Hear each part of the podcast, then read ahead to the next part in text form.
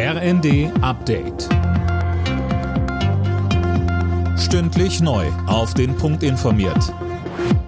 Ich bin Anna Löwer. Guten Abend. Die Grünen haben auf ihrem Bundesparteitag in Bonn für den vorübergehenden Reservebetrieb von zwei süddeutschen Atomkraftwerken gestimmt. Neue Brennstäbe sollen aber nicht beschafft werden.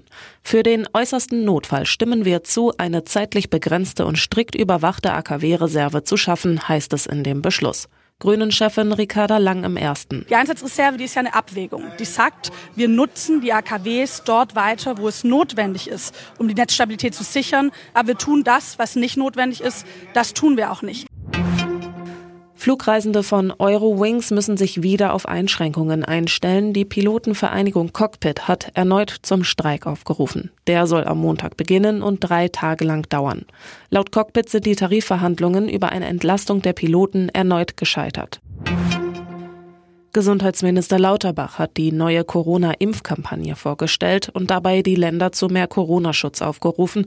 Er findet, dass jetzt die richtige Zeit für eine Maskenpflicht in Innenräumen sei. Je früher man die Bremse tritt, desto besser ist es, weil wir müssen lange auf der Bremse bleiben. Daher wäre es sinnvoll, mit geringen Einschränkungen jetzt zu arbeiten, als mit sehr drastischen Einschränkungen spät zu reagieren.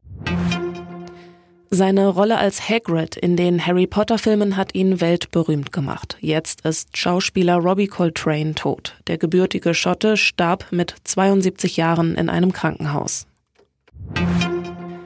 Im Freitagsspiel der Fußball-Bundesliga hat Schalke 04 mit 0 zu 3 gegen die TSG Hoffenheim verloren.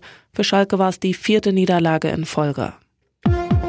Alle Nachrichten auf rnd.de